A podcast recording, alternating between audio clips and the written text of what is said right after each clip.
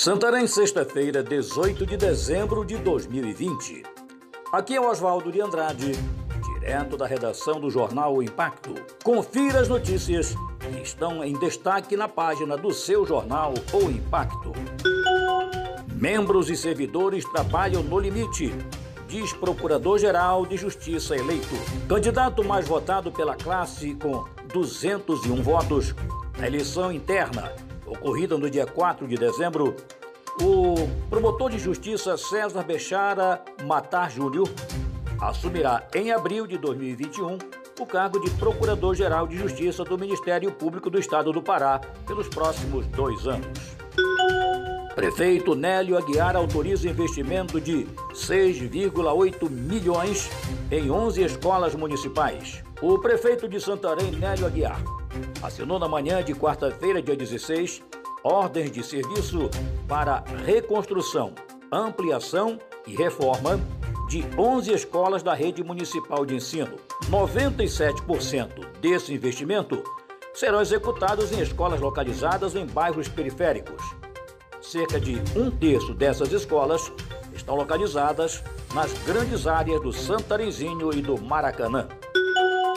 Vítima agredida por policial civil em embarcação no Pará diz que foi coagida a pedir desculpa na delegacia. As cenas revoltantes que circularam nas redes sociais ontem, dia 16, mostrando uma senhora sendo agredida por policiais civis dentro de um navio que seguia do Marajó para Belém, não pararam por aí. A vítima levada para a delegacia de Breves e obrigada a pedir desculpas aos policiais envolvidos na violência. Um vídeo foi gravado e também divulgado nas redes sociais. Assista em nosso canal da TV O Impacto. Jovens são maioria entre os casos de infecção por HIV em Santarém no ano de 2020. Em 2020, o Centro de Testagem e Aconselhamento de Santarém, até 20 de novembro, registrou 168 casos de HIV na região, dos quais 123 são homens e 45 mulheres. O levantamento aponta ainda que jovens entre 20 e 24 anos são maioria entre os casos de infecção. Delegado da Polícia Federal preso em Santarém teria recebido 150 mil para blindar garimpeiros.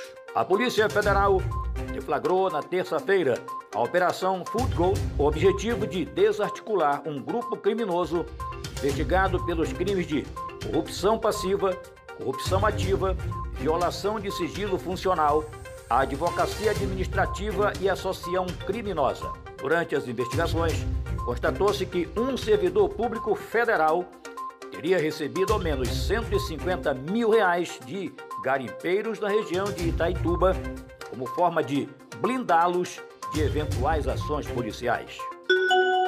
A AGU cobra mais de 112 milhões de desmatadores de florestas no Pará. A Advocacia Geral da União, por meio da Força Tarefa em Defesa da Amazônia, concluiu, quarta-feira, o ajuizamento de 43 ações para a cobrança de 462 milhões de reais de desmatadores da floresta amazônica. No Pará, 112 milhões serão cobrados de réus pela devastação de florestas.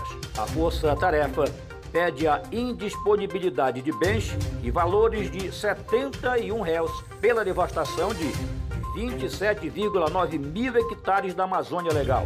Esse é o quarto lote de ações civis públicas ajuizadas contra infratores ambientais.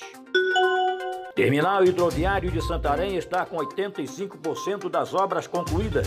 Acompanhado pelo secretário de Integração Regional do Oeste do Pará, Anderson Pinto, o presidente da Companhia de Portos e Hidrovias do Pará, Abraão Benassuli, visitou as obras do Terminal Hidroviário de Passageiros e Cargas de Santarém, no Baixo Amazonas, na tarde desta quinta-feira. Já considerado o mais moderno do Brasil, terminal hidroviário deve ser concluído no primeiro semestre de 2021. Disse ele, cronograma das obras está em dia. Hoje estamos com 85% das obras concluídas e nossa expectativa é poder entregar o terminal hidroviário de Santarém em junho de 2021.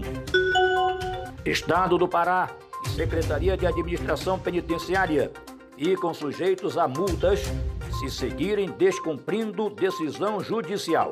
A Justiça Federal estabeleceu prazo até 23 de dezembro para que o Estado do Pará e a Secretaria de Estado de Administração Penitenciária comprovem ter cumprido decisão liminar proferida no dia 24 de setembro deste ano, proibindo a inspeção de documentos de advogados que chegam para se entrevistar com seus clientes que estão presos no Centro de Recuperação Penitenciária do Pará, situado no município de Santa Isabel, na região metropolitana de Belém. Concessão de incentivo na redução de imposto provoca desigualdade entre regiões. O Tribunal de Contas da União, TCU, fez fiscalização no Ministério do Desenvolvimento Regional e nas Superintendências de Desenvolvimento do Nordeste Sudene e da Amazônia Sudã. O objetivo da auditoria foi verificar a regularidade do processo de concessão de incentivos fiscais de redução do imposto sobre a renda e adicionais não restituíveis. Além disso, o trabalho buscou identificar os principais riscos que possam impactar o alcance dos resultados esperados com o uso dessa concessão, considerada instrumento de financiamento do desenvolvimento regional.